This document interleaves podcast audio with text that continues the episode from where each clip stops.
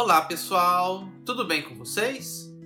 Para quem não me conhece, meu nome é Leonardo, eu sou professor e sócio fundador da empresa Analise. Estejam muito bem-vindos ao Analise Cast número 7, podcast da empresa Analise. Hoje eu tenho o grande prazer de receber o pesquisador, o Dr. Nadson Oliveira Souza.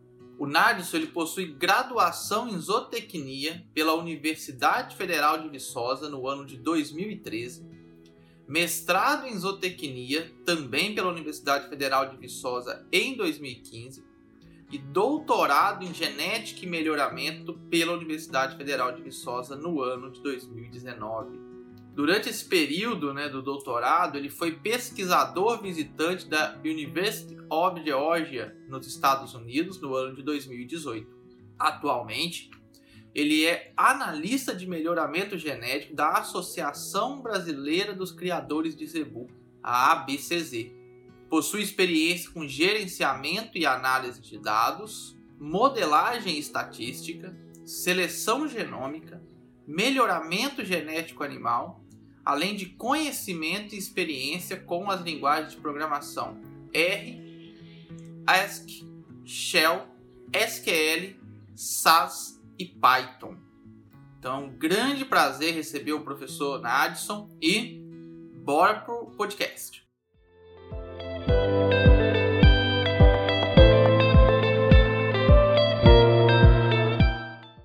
Olá, pessoal. Vamos dar início aqui ao nosso AnaliseCast número 7, o podcast da Analise.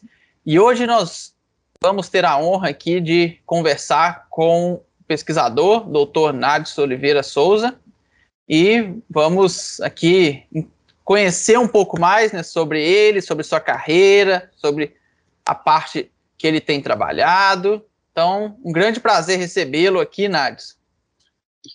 Léo, eu quero primeiramente agradecer aí pelo convite, né? Fiquei muito feliz, uma honra também, né, em receber sua mensagem aí com esse convite aí de poder participar do Analystcast. Então, estou muito feliz e estamos aí. Vamos conversar, vamos falar um pouco aí sobre o melhoramento animal, análise de dados, né, a importância, o que deve, né? E vamos lá. Vamos. Beleza, bom demais. Bom, Nades, eu queria que você começasse aqui, né, para que as pessoas te conheçam um pouco mais, que você falasse um pouco sobre a sua formação acadêmica, então desde a graduação até o seu doutorado. Pode ficar à vontade aí para falar o que você achar importante, né, durante esse período da sua vida.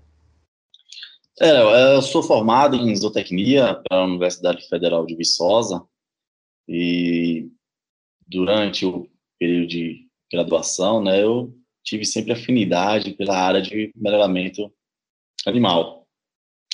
E aí, finalizando a graduação, iniciou um mestrado também na, na própria universidade, na, no departamento de zootecnia, na área de melhoramento animal, onde tive a oportunidade de trabalhar é, com análise de dados, com banco de dados de caprinos que o nosso o grupo lá tinha, tem, né? E então iniciei meu mestrado trabalhando com esses dados de caprinos, de leite, caprinos leiteiros. E com esse banco de dados eu, é, eu desenvolvi minha, minha dissertação de mestrado. E finalizando aí o, o mestrado, iniciei o doutorado também pela mesma instituição, onde eu iniciei meu doutorado na, no programa de genética e melhoramento no departamento de biologia, né, é, sob orientação do professor Dr. Marcos Deon, e em parceria com a Embrapa Pecuária Sul, né, com o Fernando Flores Cardoso, onde eu tive a oportunidade de ir para Embrapa Pecuária Sul, em Bagé, Rio Grande do Sul, desenvolver minha pesquisa, onde lá eu tive a oportunidade de trabalhar com um banco de dados de, de bovinos da raça aéreo fibrafo e características de carrapato, né, onde eu tive desenvolvi meu doutorado, minha pesquisa de doutorado lá na Embrapa em parceria com a Embrapa, né? E durante o período de doutorado eu tive a oportunidade, né, e a felicidade de, de ir para os Estados Unidos, passar seis meses na University of Georgia, uh, sob a orientação da professora doutora Daniela Lourenco, onde ela faz parte de um, um grupo de, de pesquisadores renomados, de grande contribuição, que, deram, que contribuem muito hoje, né, pro, sempre contribuir, ainda contribui muito hoje para o melhoramento animal, que é o pessoal lá da Geórgia, e eles são proprietários, né, donos, desenvolveram um programa mais utilizado hoje na avaliação genética de animal, né, então eu tive essa oportunidade de estar lá seis meses, onde eu tive a felicidade de fazer um network com pesquisadores, né, tanto do grupo como de outros que foram visitar lá, e tiveram em visita, né? E também tive a oportunidade de aprender muita coisa, principalmente programação, né? De abrir o leque, né? Para outras linguagens, outras experiências. Então foi bem proveitoso esse período dos Estados Unidos de seis meses, apesar de achar que foi pouco, né? Gostaria de ter ficado mais, mas para mim foi muito válido e muito feliz de ter tido essa oportunidade. E aí, 2019 eu finalizei o meu doutorado e em fevereiro e em novembro de 2019 eu, tive, eu fui contratado pela Associação Brasileira de Criadores de Zebu, a ABCZ, e hoje eu né, sou colaborador lá, né, trabalho no departamento de pesquisa e desenvolvimento como analista de melhoramento genético. Então, brevemente, é toda essa minha formação acadêmica e onde hoje executo minhas atividades no, na BCZ. Legal, Nadson, bacana. E você comentou, né, que em algum momento dentro do, da sua graduação você começou a gostar, né, mais dessa área de melhoramento animal. Teve alguma coisa especial que te fez gostar dessa área? Porque nós sabemos que a zootecnia é composta de muitas áreas, talvez algumas áreas até que chame mais atenção né, do que o melhoramento. Muita gente prefere ir mais para outras áreas. É, o que, que te chamou atenção assim, né, para você? Ah, eu quero realmente trabalhar com melhoramento. Léo, te falar a verdade, eu, antes mesmo de entrar na universidade, é, na minha cidade natal, né, uma vez eu, meu pai me levou é, para uma exposição, ainda estava no ensino médio ainda, e nessa exposição eu observava aqueles animais, tanto ovinos e bovinos, animais bonitos, né? Naquela época a gente não sabia os termos ainda de, né, animais superiores, animais melhorados, né, animais de genética. Então eu via aqueles animais diferentes daqueles animais que a gente via na beira de estrada, por exemplo, ou em propriedades normais, né, de criadores comuns, comuns não, vamos falar assim, criadores que é, de, de hobby, né? Aqueles que tem uma vaquinha ali, um boi ali, né? Então eu vi aqueles animais bonitos, superiores. Então aquilo me chamou a atenção. E, e eu acredito que nesse momento foi o, o start de eu, eu quero trabalhar, é, fazer a universidade, cursar o curso de zootecnia na universidade e dentro do curso ir para a área do melhoramento genético. E aí, durante a, a, graduação, eu busquei fazer estágio na área em Viçosa, né? Eu fiz estágio lá no, no, no grupo, né, de caprinos, com banco de dados. Então, já comecei, durante a graduação, a me familiarizar com, os, com, com o banco de dados, com a equipe, com os ter convivência mais com os alunos de mestrado e doutorado daquela época, para poder aprender mais e aprofundar mais sobre a área e para que ao final da graduação, eu tenha a mesma certeza, né, de que era aquilo mesmo que eu queria. Então, foi durante a, a graduação e com esses estágios que eu tive a certeza mesmo que era aquilo que eu queria, que era trabalhar com melhoramento animal, né, durante a minha formação no pós-graduação. E para pós-graduação também, né, no caso, para o mercado de trabalho. Legal. É, e hoje, né, você pudesse deixar aqui uma mensagem para o aluno de graduação, é, você acha que você tomou a decisão correta? Você está feliz na área que você está trabalhando? E, e, como que você vê né, essa questão do estágio no final do curso para ajudar nessa escolha da área dentro de zootecnia? Eu sou, sou muito feliz né, com a escolha que eu fiz, né, de tá ter o mestrado e o doutorado na área que eu, né, que eu desejei, né, até antes mesmo de entrar na graduação, sou muito feliz, gosto muito e não me arrependo, não. Se eu fosse iniciar novamente a graduação em zootecnia, eu escolheria essa área. E eu vejo que o estágio durante a graduação é muito importante para que você possa ter conhecimento, possa se aprofundar mais e possa entender um pouco sobre o universo daquela área que você tem interesse em seguir para a sua vida profissional.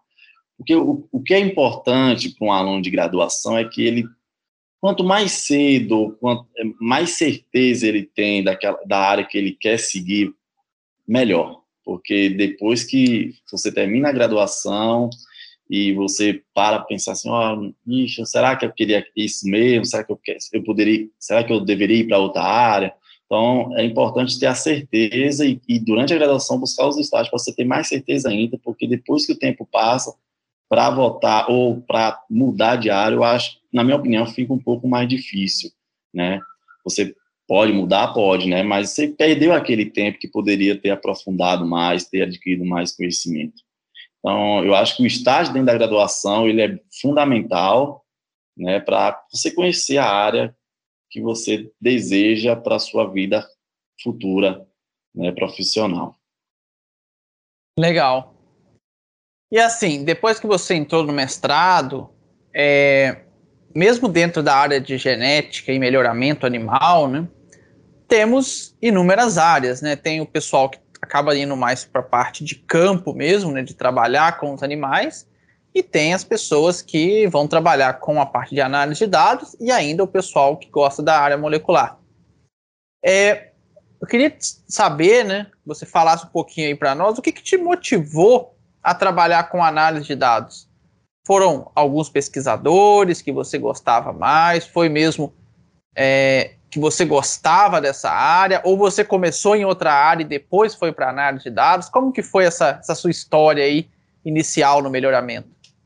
É, é lá num, num, grupo né, que da, do meu do mestrado, né, como eles trabalhavam com banco de dados de caprinos, é, a gente ia, é, o pessoal ia para o campo, né, os estagiários, os alunos de mestrado e doutorado, ia para o campo para fazer as coletas do leite, né, para poder alimentar o banco de dados, porque é, lá na zootecnia existe o, o, setor de caprinocultura e dentro do setor de caprinocultura os alunos de mestrado e doutorado do melhoramento é, coletavam as informações, né? E além do, do, do do grupo de, de caprinos, né, melhoramento em caprinos, também tinha um grupo de codorna. Então, o pessoal de, do melhoramento de codorna era mais prático, era mais no campo, na execução das atividades para a coleta dos dados, para depois utilizar esses dados para as pesquisas do mestrado e doutorado dos alunos, né? Então, ao fazer os estágios, inicialmente eu fui introduzido, né, nesse grupo de caprinos, né, e e a partir do momento que eu passei a acompanhar as atividades do, do grupo de capinos, eu comecei a gostar mais da, mais da área de análise de dados do que da área de mais de campo. Então aí eu começou a despertar o meu, o meu interesse em ficar, em ter os dados, né, trabalhar com os dados e é, é, do que estar tá no campo mesmo diretamente apesar de que a gente ia no campo, né, mas era muito, é, uma vez por semana somente para coletar as informações. Os outros informações vinham de, é, com base na, nas coletas de outros grupos que também é, compunha, é, fazia, é, fazia é, era junto com o nosso melhoramento, né, que é o, pessoal da fisiologia, da, da reprodução, que também coletava os dados e compartilhava com a gente. Então, foi aí, com esse estágio, que eu passei a, a, me interessar e, com análise de dados mesmo, de poder pegar aqueles, aquelas informações e tentar encontrar soluções para os problemas que, né, que apresentavam, ou, né, ou desenvolver pesquisas para que a gente possa encontrar coisas é, na solução de problemas, né? Então, foi nesse momento, no, nos estágios, que eu passei a gostar da análise de dados. Bacana, quer dizer, você teve a oportunidade de passar por todos os estágios do melhoramento, né? Talvez só a área molecular que você não trabalhou, né? Correto. É, apesar de também ter um grupo de pessoal molecular na, na zootecnia também, com melhoramento molecular, mas inicialmente eu não tinha interesse de trabalhar com molecular. Né? Não, eu gostaria mesmo de... Não tinha esse interesse com a parte molecular inicialmente, e então eu fiquei mais com, com o pessoal do grupo do Caprinos. E uma vez né, que você decidiu trabalhar com essa parte de banco de dados, é, você citou para a gente que você fez uma, uma parceria né, com o pessoal da Embrapa, com, na verdade, o pesquisador Fernando. Queria que você contasse mais para gente sobre essa parceria, sobre como foi essa experiência né, de ir para a Embrapa, onde era essa Embrapa, não, assim, além de todo o aprendizado né, de, de análise de dados, o que, que você aprendeu lá, e também a parte pessoal né, de, de poder ir para um outro local fora da universidade. É, então, é, quando no mestrado a gente trabalha somente com dados fenotípicos, né? Então, eu terminei meu mestrado só com os dados fenotípicos para a produção de leite, né? E e quando eu finalizei o mestrado, eu buscava algo novo, né? E que também tivesse em evidência dentro do melhoramento animal. E naquela época, a genômica estava vindo, vinha muito forte, né? Muita gente trabalhando com genômica, genômica, só se ouvir falar genômica, genômica, genômica. E para eu poder trabalhar com genômica, eu tinha que ir para é, utilizar outro banco de dados, né? Porque o, o banco de dados de Caprinos, lá da Universidade Federal de Viçosa, lá do grupo não, não tinha essas informações, essa informação. Então era preciso é, ir para trabalhar com outro banco de dados, que foi aí que tive a oportunidade, né, de poder trabalhar com o banco de dados da, da Embrapa Pecuária Sul, né, em parceria com a empresa Delta G, e, em, claro, com orientação do, do, do pesquisador Dr. Fernando Flores Cardoso, né, que e aí tive a oportunidade de ir para lá. E de inicialmente é, fui lá, né, quando eu terminei as disciplinas da, do doutorado, fui lá passar alguns meses, onde eu tive a oportunidade de, de conhecê-lo pessoalmente e também conhecer outros pesquisadores da Embrapa, Pecuária Sul, e alguns alunos de mestrado e doutorados que faziam parte do grupo lá. E inicialmente, como, inicialmente fui para conhecer o banco de dados, é, conhecer o projeto e tive né, um período lá em Bagé, né, no Rio Grande do Sul, na Embrapa, trabalhando com esses dados. Então, eu ficava né, em Viçosa, Bagé, sempre ficava nesse revezamento, né, sempre ficava em Bagé um período, retornava para Viçosa, depois Bagé novamente, então foi durante um ano, um ano e meio, um ano e meio, na verdade, um ano e meio, dois anos, é, nesse ida de Viçosa, Bagé, né, trabalhando com um banco de dados de bovino de corte lá para características carrapato, né, para resistência ao carrapato, onde eu tive a oportunidade também de introdu me introduzir na linguagem de programação R, que inicialmente no mestrado eu só trabalhava com o SAS, né, só trabalhava com SAS, e foi com o doutorado que eu comecei a trabalhar com R, né, e aí durante o doutorado que eu trabalhei com R né, só trabalhei com R no doutorado aí. Tive essa mudança aí de programa aí para análise de dados aí. Então foi uma experiência muito boa, válida e de grande importância para o meu desenvolvimento, tanto pessoal, que fiz muito contatos, amizades, eu também conheci outra cultura, né, no Rio Grande do Sul, diferente da da de Minas Gerais e, e foi muito válido, tanto pessoal quanto de conhecimento né, teórico prático aí também.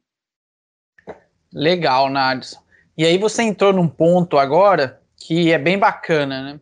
Você falou que trabalhou com o SAS durante o seu mestrado e com o R durante o seu doutorado.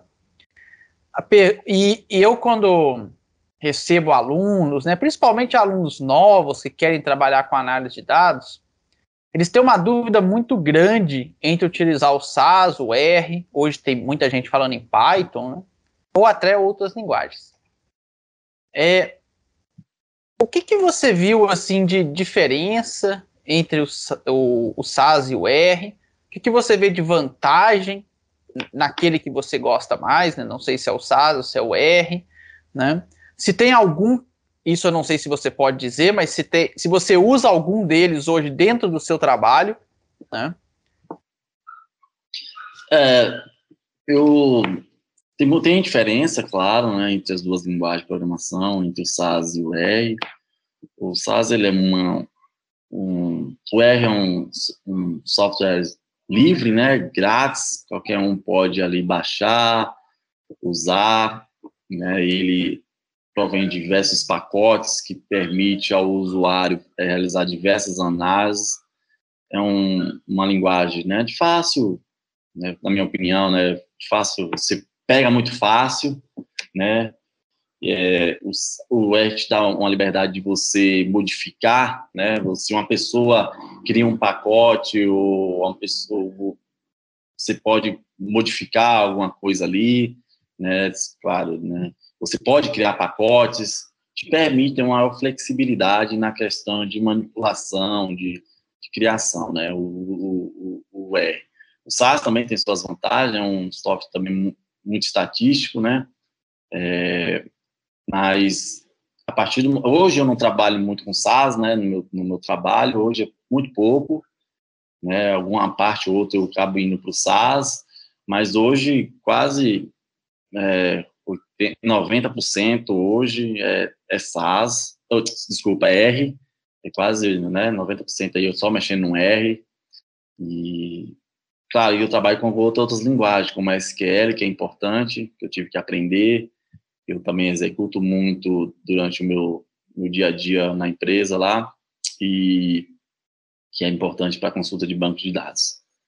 Então, assim, é, eu, hoje eu gosto muito do R, né, eu, se for preferir SAS ou R, eu, eu prefiro R, né, mas SAS tem suas vantagens também. Bom, você praticamente respondeu a minha próxima pergunta, mas se você tivesse hoje conversando com alguém que está iniciando aí um mestrado e deseja iniciar numa linguagem de programação na área animal, né? É, qual linguagem você recomendaria essa pessoa? É, hoje é, é, hoje você olha, se a gente vai observar, a gente vê tanta linguagem de programação que a gente fica até perdido qual a gente deve iniciar. Eu, falar a verdade, eu eu mexi com SAS, com R, trabalho com SQL, sei um pouco de Julia, é, Shell, né, Walk, é, Fortran, então assim, de tudo, né, dessas eu sei um pouco pelo menos, né. É, hoje é, o que eu digo é que o que o mais importante da pessoa, né, né, do universo de tanta linguagem de programação é aprender aquela que, te, que atenda às suas necessidades, né? Por exemplo, é, eu, durante o doutorado, eu trabalhei muito com R, mas teve um, um momento ou outro que eu tive que trabalhar com Julia, porque um, um dos, dos programas para executar minha pesquisa ela, ela era rodado em Julia. Então, eu tinha que aprender Julia para executar o programa, para rodar minhas análises.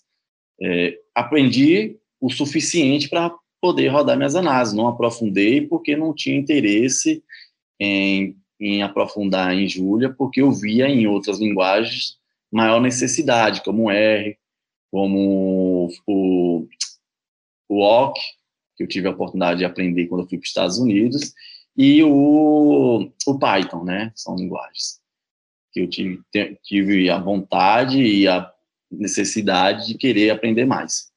Né? Então, hoje, se eu for falar com um aluno de mestrado, de graduação, de mestrado, né, que está iniciando aí sua, sua, sua vida pós-graduação, né, na sua área de pesquisa aí, é que ele aprenda aquela linguagem que for atender a sua necessidade na pesquisa. Se no momento, ah, minha pesquisa não tem uma linguagem específica para que eu preciso né, aprender, então eu digo que deveria iniciar o seu aprendizado em R eu acho que a partir do momento que um aluno ele aprende uma linguagem de programação, ele entende a lógica de programação, pegar outra linguagem fica mais fácil. porque o que muda de uma linguagem para outra é só a sintaxe. Muito pouca coisa que vai mudar de uma, de uma linguagem para outra. Então, se ele sabe a lógica de programação, ele entende, ele, né, para sair de uma linguagem e aprender outra, ele fica muito mais fácil, né? Porque quando eu tive a necessidade de aprender SQL, quando entrei na, né, na, na ABCZ, apesar de que antes eu já tinha feito alguns cursos, mas eu precisava me aperfeiçoar mais, porque eu trabalho o tempo todo com é, consulta de banco de dados, ficou muito fácil aprender durante o período de trabalho, né? Assim, eu conseguia pegar muito fácil a lógica de programação da, do SQL. Então, eu consegui aprender muito rápido. Assim como o Python, né? O Python, apesar de, eu, de ter conhecimento, mas a gente vai aprofundando muito, a gente consegue se aprofundar muito facilmente a partir do momento que a gente entende uma lógica de programação, né, já tem isso raizado na, na sua cabeça. Então, é importante que o aluno é, de mestrado, ele, se não tiver uma linguagem de programação específica que ele precisa aprender, então ele parta, que ele inicie, quer dizer, né, pelo R, que eu acredito que seja muito mais fácil, acessível e, e, e tem muito, muito vídeos e cursos aí disponíveis na internet que tenho certeza que ele vai aprender muito fácil e ficará muito fácil para ele aprender outra linguagem. Legal, Nardes. É, e dentro dessa parte de análise de dados, você acabou trabalhando bastante né, com dados genômicos, né? É, bastante coisa ligada a marcador. E como que você vê é, isso hoje, a importância né, desses dados dentro do melhoramento animal, né? Como que isso tem sido utilizado? Realmente as pessoas utilizam isso na prática, né, para fazer seleção de animais? Como que você vê essa questão hoje? É, hoje a genômica ela chegou, né, ela veio e veio e ficou, né? Não, não, tem volta mais, assim, não tem por que voltar, né? Porque os ganhos com a genômica é tão grande que hoje, a cada vez mais que passa, muitos têm é, utilizado essa ferramenta aí na, no, na seleção dos seus animais, né?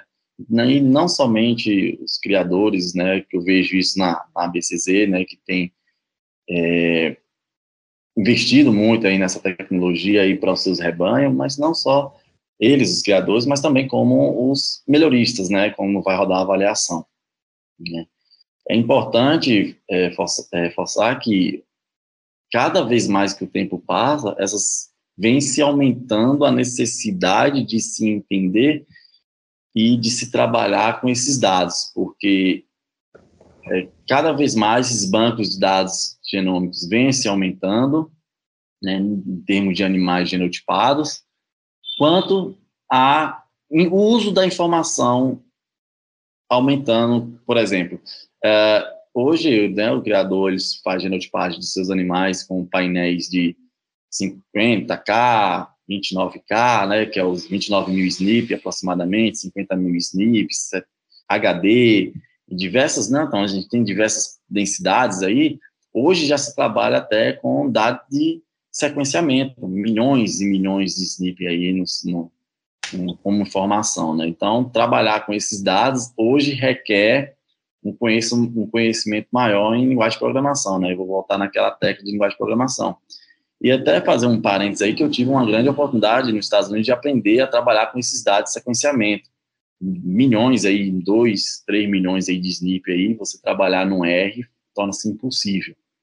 Ou, né, então eu tive que aprender a linguagem, trabalhar no, no Shell, né, em Rock, e com esses dados, e porque no R era impossível trabalhar. Né, então, cada vez mais, é, hoje as informações genômicas estão cada vez mais volumosas, vamos dizer assim, né, grandes. E hoje ela, na, na ABCZ, a gente trabalha ela a gente utiliza a informação genômica nas avaliações genéticas, né?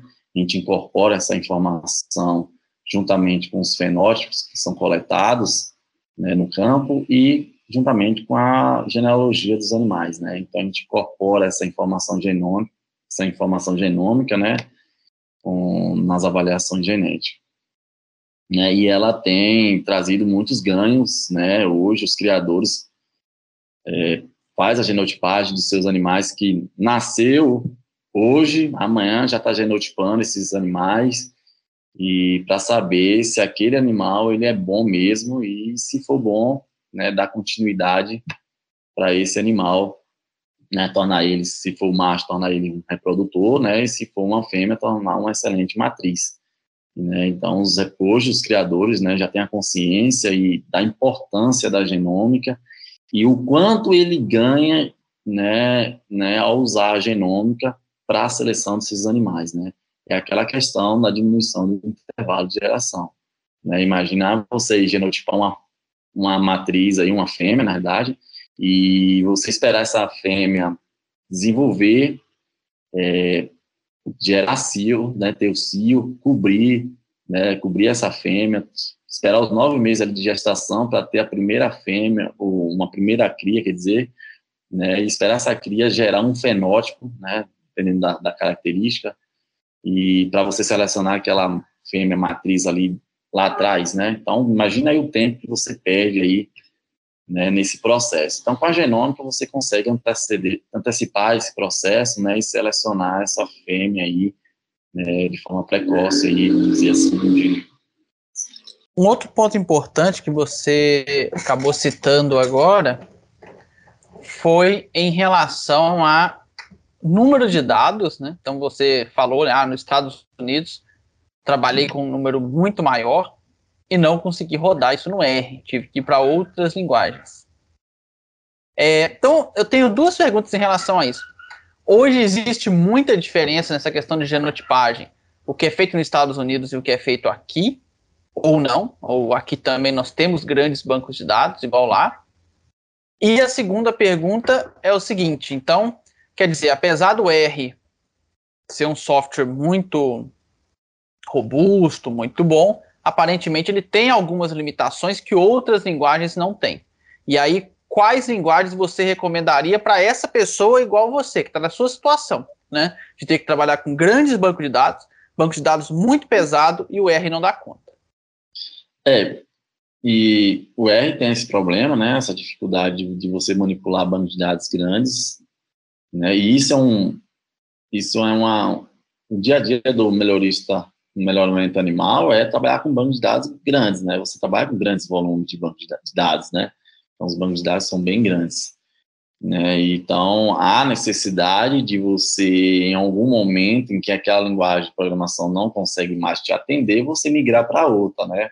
Ou usar ela naquele, na, em determinado ponto, né, para atender a sua necessidade.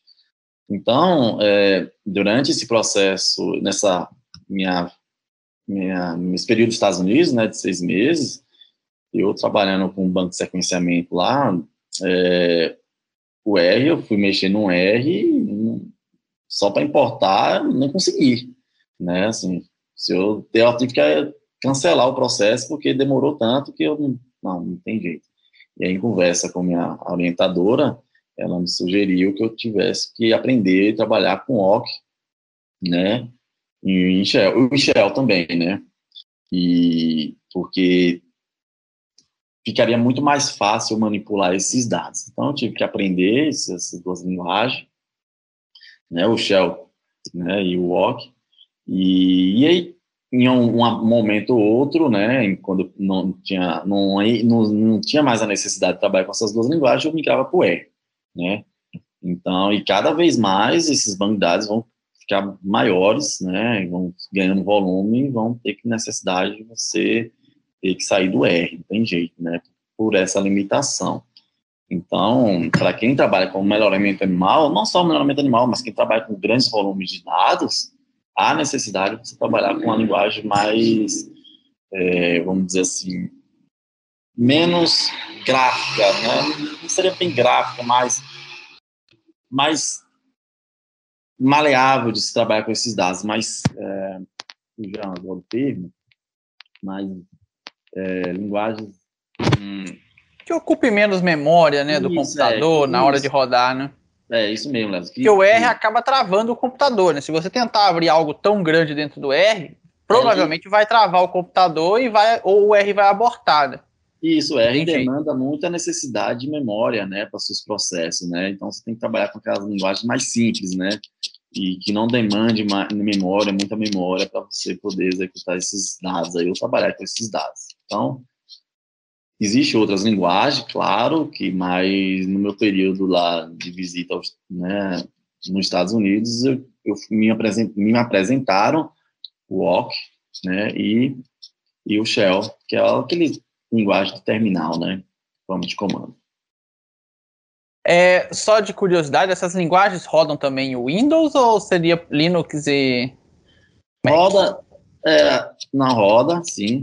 É, no, no, Windows é só o pessoal que está acostumado a abrir o prompt de comando, né? Então, usar alguns comandos ali. E, e o OC também, é via comando, via no terminal de comando, né? Do Windows. E para quem usa Mac, é no terminal mesmo, normal de, do Mac, né? São aquelas linguagens que você trabalha ali no terminal. Você consegue utilizar essas linguagens normalmente, né? O OC. Né? Legal. Eu não sei até que ponto você tem conhecimento sobre isso, mas eu vejo muito, né? Acompanhei bastante aí vocês do melhoramento animal. E normalmente quem trabalha com grande banco de dados trabalha muito em Linux ou Mac. Todo mundo foge do Windows. Uhum. É, é verdade isso que o Windows seria mais lento para rodar essas análises? Rodar isso no Linux acaba ganhando né, em questão de tempo? É um, importante esse, essa, esse comentário que você fez, né? Apesar de que você pode trabalhar, né, no, no Windows, né, abrindo um prompt de comando, mas o Windows não é muito recomendado, né? É importante que você tenha trabalhe com esses dados em terminais, né, em sistemas operacionais Linux ou no próprio iOS do Mac, né? Então esses são os mais recomendados porque é, você não teria mais dificuldade em processar esses dados, trabalhar e manipular esses dados, né? Tornaria mais rápido, né, o trabalho com esses dados. Então, é, para grandes volumes de dados, recomendo trabalhar com Linux ou Mac. Legal.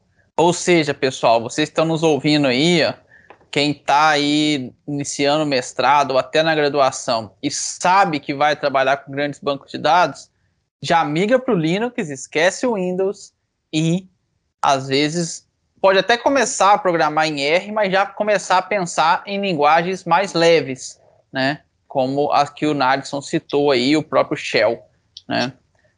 Então, bem por esse lado, né, Nadson?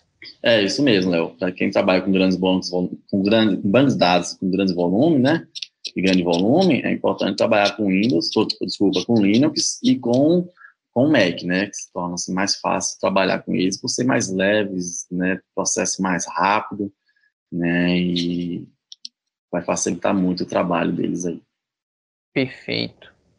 É, e uma outra pergunta que eu tinha feito para você era em relação à questão desses grandes bancos de dados mesmo. Você falou que quando foi para os Estados Unidos trabalhou com grandes bancos de dados e a gente encontra esses grandes bancos de dados aqui no Brasil ou hoje nós estamos um pouco atrasado ainda em relação ao que é feito nos Estados Unidos?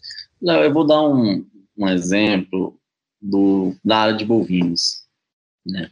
Hoje, na Associação Brasileira de Criadores de Zebu, né, a BCZ, a qual faço parte, ou no, na avaliação genética 2020, 2021.2, né, teve 150 mil animais genotipados, né, né um volume grande, claro, de, e a tendência agora é cada vez mais aumentar esse volume de animais genotipados, né, e a gente vem observando isso pela, pelo, pelo interesse do criador, né, então chega a ser muito para nós lá muitos animais genotipados, né, muitos dados mas existe uma grande diferença quando se compara aos Estados Unidos, né? Se a gente pegar as associações de, de holandês lá, é mais de meio milhão de animais genotipados, de angus, um volume muito grande também de animais.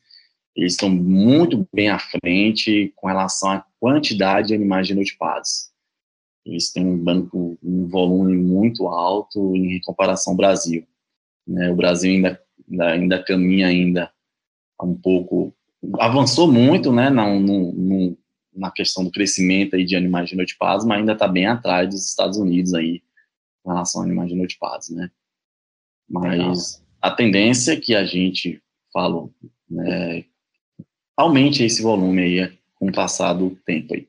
Uhum. E existe muito incentivo, é, e também os criadores já têm a necessidade, já, já sabem, né, já têm um conhecimento da, da importância da genômica e cada vez mais eles têm buscado em, é, usar a genômica dentro dos seus plantéis aí, genotipando os animais de interesse, fornecendo esses dados. Em questão de número de SNPs, aqui já tem se trabalhado com esses chips maiores, de 1 milhão, 2 milhões de SNPs, ou tem se utilizado chips menores? Não, em termos, é, eu não sei para se existe é, esses dados, acredito que sim, para pesquisa, né? Mas eu vou falar, eu falo em termos de, na associação, lá na BCZ, ainda a gente não trabalha com dados de sequenciamento, somente painéis de até HD, né, de 777 é, mil SNP. Né, já é muita é, coisa. Já é uma quantidade muito grande, né? Então, esse é o nosso maior painel, é o nosso HD, né? É, eu não sei dizer se existe alguma outra empresa, assim, suínos, eu não hum. sei informar se já trabalha com sequenciamento, mas nos Estados Unidos, muitas empresas já trabalham com sequenciamentos, a Pix, né, a, já trabalha com dados de sequenciamento, né, então, a tendência é que no Brasil, uma hora ou outra, esses dados vão chegar, né. Eu, eu não sei informar, assim, para pesquisa, se já é, alguma universidade, algum grupo de pesquisa hum. já tem esses dados, eu não saberia te informar, Tá. Mas a tendência é que isso esteja mais comum no, nosso, no Brasil, né? Já que nos Estados Unidos já vem se trabalhando muito com isso. Uhum. Isso só para os ouvintes, né, mais iniciantes aí de carreira, para vocês terem ideia, pessoal, o que o Nardo está falando aí é uma planilha com 150 mil linhas e 777 mil colunas. Isso você não consegue abrir no Excel, tá? Para vocês terem uma ideia. É, para quem gosta de trabalhar com Excel, é, essa é uma ferramenta que não serve para quem trabalha com grandes bancos de dados. Né? Você não consegue nem abrir esses dados, precisa de um software, né, os, os softwares que os Nádios está citando aí para gente. Que até o R teria dificuldade de abrir essas planilhas. Né? Pode até abrir, mas teria dificuldade. É, quanto maior você tem aí, né, um, linhas que atende, é, o que a gente é, quando a gente trabalha com esses dados, o que aumenta mesmo é a quantidade de linhas, né? Com o passar do tempo, mais animais são genotipados, então esses animais vão entrando ali nas linhas, né? Vão ter mais forma mais simples. A coluna ela não varia muito, né? O máximo é 777, né? Se pensarmos num painel de HD, né? E mas a quantidade de linha ela é infinita, né? Vamos dizer assim. Então, a tendência é que essas quantidades de linhas aumente com o passar do tempo. Então, cada vez mais vão ficando grandes esses dados, esses arquivos, né? E, e a necessidade de programações, linguagem de programações mais leve que possa trabalhar com isso. Legal. É, e você citou a SQL, né, que é uma linguagem que você falou que teve que aprender para trabalhar aí na BCZ. É interessante, você foi dos nossos entrevistados aqui o primeiro que citou SQL. É uma linguagem que eu particularmente conheço, né? Sei um pouco da importância dela, mas eu queria que você falasse para os nossos ouvintes aí para que, que serve o SQL, né? Como que você tem utilizado ele na prática? É, hoje, quando a gente faz uma coleta de, de dados, né, a gente precisa armazenar esses dados coletados em algum lugar, né? É, eu, programas, né? A gente tem os programas, né? E esses dados são armazenados em banco de dados, né? E para você ter essa consulta ou, ou, acessar esses dados, você precisa de uma linguagem de programação, né? Você precisa ter conhecimento de alguma linguagem. É, então, para eu acessar esses dados que estão armazenados nos bancos de dados lá da, da BCZ, que a todo momento é, alimentado com os dados coletados no, na, nas fazendas, né, no campo, eu tive que aprender o SQL, né? Então, aprendi o SQL. Hoje eu utilizo muito para fazer as consultas que são necessárias e até mesmo para obter esses dados para poder trabalhar e tornar esses, é, é, as informações prontas, né, esses dados, esses arquivos prontos para que a gente possa rodar a avaliação no final, a avaliação genética no final dos, dos, dos, dos bovinos, né, das raças zebuínas. Então, a todo momento, eu estou trabalhando com essas consultas e, e, coleta, e obtendo esses, extraindo esses dados para trabalhar tanto para geração dos arquivos para avaliação, tanto para geração de arquivos para pesquisa, desenvolvimento, desenvolver ferramentas para a gente, a gente lá do departamento. Né? Legal. É, além dessas linguagens né, que você citou aqui, tem mais alguma que você acha importante o pesquisador hoje, a pessoa que trabalha com melhoramento animal, é, conhecer, talvez estudar pelo menos um pouco dela? É, existe uma outra linguagem muito importante, né, que até, se a gente observar, muito requisitada aí por empresas que os, os candidatos têm a necessidade de aprender, é o Python, né. Python ganhou muita força, né, na área do melhoramento e tem, existe a e existe né, a necessidade de que a pessoa tenha conhecimento dessa linguagem, porque hoje o mercado de trabalho, né, as empresas hoje se você olhar lá nas, nos, requisitos, o Python está sempre presente, né? Então, hoje, eu recomendo aqueles que estão iniciando aí, ou que já sabem um pouco de programação, que já sabem mexer no E, ou sabem mexer em outra linguagem de programação, se aprofunde, tenham, aprendam o Python, porque o Python ele é muito importante e, né, e muito requisitado aí para pelas empresas, né? Hoje, a, além da genômica, Nadson, né, que já tem sido aplicado aí de forma comumente né, dentro do, do melhoramento animal, vocês já têm utilizado outras ferramentas? Por exemplo, é, hoje fala-se muito em proteômica, em outras coisas, né, parte de RNA, é, pensando em análise, a parte de machine learning, se vocês também estão avançando nessa área, ou por enquanto ainda não tem se trabalhado com essa parte? É, na ABCZ hoje a gente só trabalha com a genômica, né, além dos, das, dos, das informações fenotípicas, né, e da genealogia, só a gente utiliza essas informações, a gente não trabalha ainda com proteômica, entre outras, então a gente trabalha somente com essas, e com relação ao machine learning, ainda não estamos trabalhando com isso, né, ainda Claro, tem outras empresas aí que já trabalham muito aí, já utilizam, já, já tem na sua rotina diária o uso da, do machine learning, mas é, no momento a, o nosso departamento lá de pesquisa e desenvolvimento não tem, não tem trabalhado com machine learning ainda nesse momento, mas é, estamos né, com, com, o objetivo de implementar, o, de pensar em utilizar machine learning ainda para um futuro, né, porque hoje né, ela é uma linguagem de, de muita importância, né, e tem ganhado cada vez mais é, relevância hoje no melhoramento em geral, tanto animal como vegetal, né, o pessoal tem utilizado muito aí, então é preciso acompanhar aí a, a evolução, os avanços, né, e o machine está aí presente, então, existe a necessidade de buscar aí essas novas ferramentas aí. Legal, Nadson. É, nós estamos já chegando no final aqui do nosso podcast, né? E eu queria, para a gente aqui finalizar, né? Mais algumas perguntinhas só para a gente finalizar. É, hoje, Nadson, então, um, um estudante aí de zootecnia, ou até mesmo medicina veterinária, né? Que são duas áreas trabalham juntas aí, né, na, na parte animal, e a pessoa deseja trabalhar com melhoramento animal, o que que você diria, né, para essa pessoa, para esse pesquisador, que ele deveria focar mais? Quais são as áreas que ele deveria focar, até dentro do curso de zootecnia mesmo? O que, que você acha importante? Pensando também na parte de análise de dados, o que, que você acha que seria interessante aí, né, dele aprender no final de graduação, até no mestrado, né, e depois até um pouco no doutorado, para que ele chegue preparado no mercado de trabalho hoje, que nós sabemos que ele é muito competitivo. É, isso é verdade. Hoje o mercado de trabalho está bem competitivo e cada vez que passa, as empresas têm exigido cada vez mais do, do profissional, né?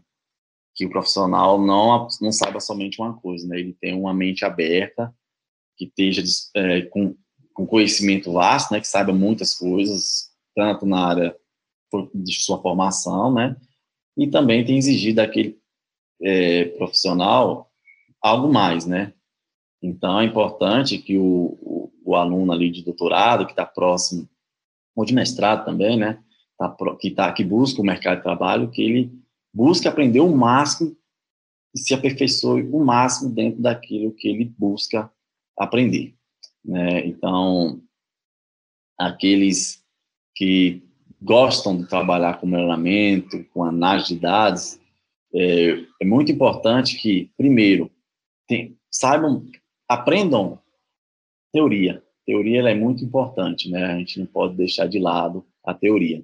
Busque aprender o máximo possível da teoria, de coisas de, de, aprender as, as, as novas metodologias, metodologias que vêm sendo que vêm surgindo aí, então seja esteja sempre atualizado, se atualizando, né? Seja esteja sempre atualizando aí dentro das metodologias que vêm surgindo dentro da sua área, né, de pesquisa busque aprender algo mais, você tem um diferencial no, no, no, seu conhecimento, né, que é as linguagens de programação, busque aprender o R, o Python, né, o SQL também, que existe a necessidade de, né, de aprender, por, por buscar, por ter a necessidade de, coletar essas informações do banco de dados das empresas, né, então precisa de uma linguagem de consulta. Então, é importante que o, o aluno, né, ele ter uma, uma, uma mente aberta para aprender no, é, coisas novas, né? E esteja sempre se atualizando, né? Tem que sempre se atualizar e para que ele possa, ao final da trajetória da, de pós-graduação, né, que busca o mercado de trabalho, ele esteja preparado para as exigências que hoje as empresas têm requisitado aí dos seus funcionários ou até dos seus candidatos, né? E também um, um fato, uma coisa muito importante, que não somente a, a, a teoria, né, da, do melhoramento, né, ou a linguagem de programação é o inglês, né? Eu acho que é um ponto importante que a gente deve é, é, destacar, que o inglês hoje também é de grande, de grande importância hoje para um, um aluno aí de pós-graduação, né, que tem a oportunidade de poder aprender inglês, que aprenda inglês, porque hoje, cada vez mais, há necessidade de saber o inglês. Né? Então, inglês fundamental, né.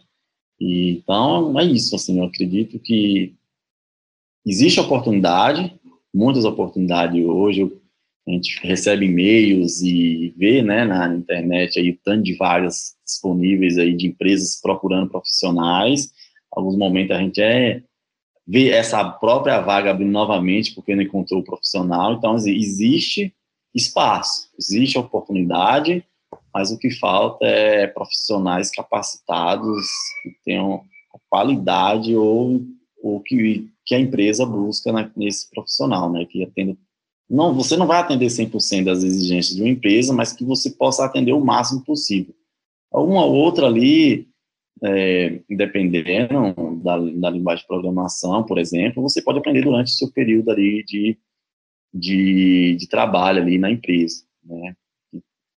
Muito, tem algum momento ou outro ali, a empresa passa por mudanças e você precisa aprender outra linguagem de programação, porque hoje a tecnologia vai evoluindo, vai avançando e hoje as demandas vão, vai surgindo outras demandas que precisa você um pouco é, sair um pouco da zona de conforto e aprender outras linguagens. Então, mas é o que importa é alunos têm que sair preparado da, da vida acadêmica para que eles possam estar aptos a assumir um cargo aí nas empresas aí. Legal, Nadson.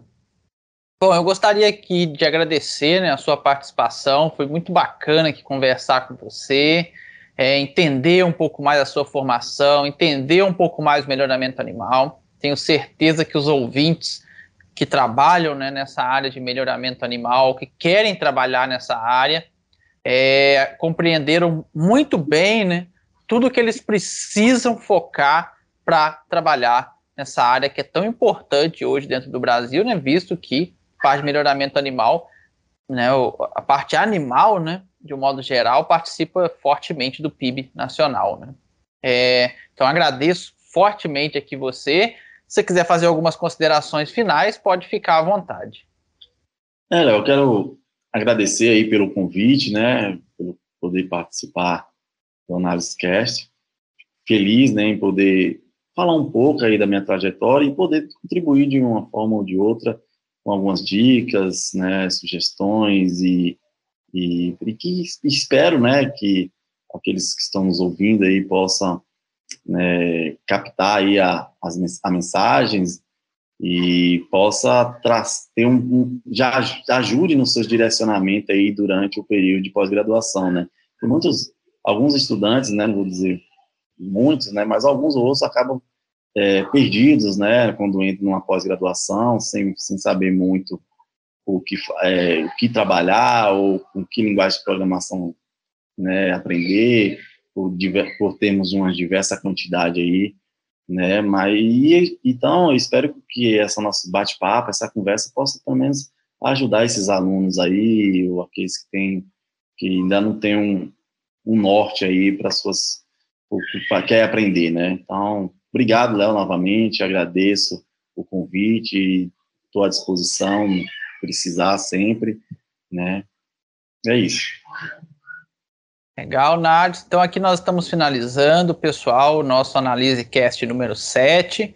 Peço a vocês, quem gostou né, do, da nossa conversa aqui com o Nardes, que curta esse vídeo, compartilhe com os amigos, para que, que o YouTube entenda né, que esse vídeo é importante e que ele chegue em mais pessoas, né? E também se inscreve no nosso canal, porque de 15 em 15 dias tem um Analise Cast e toda semana nós postamos vídeos relacionados à análise de dados, principalmente no software IR. Então não deixa de é, assistir os nossos vídeos, que vocês vai sempre conhecendo né, um pouco mais sobre o mundo né, chamado R. Então, até mais, vejo vocês na próxima oportunidade.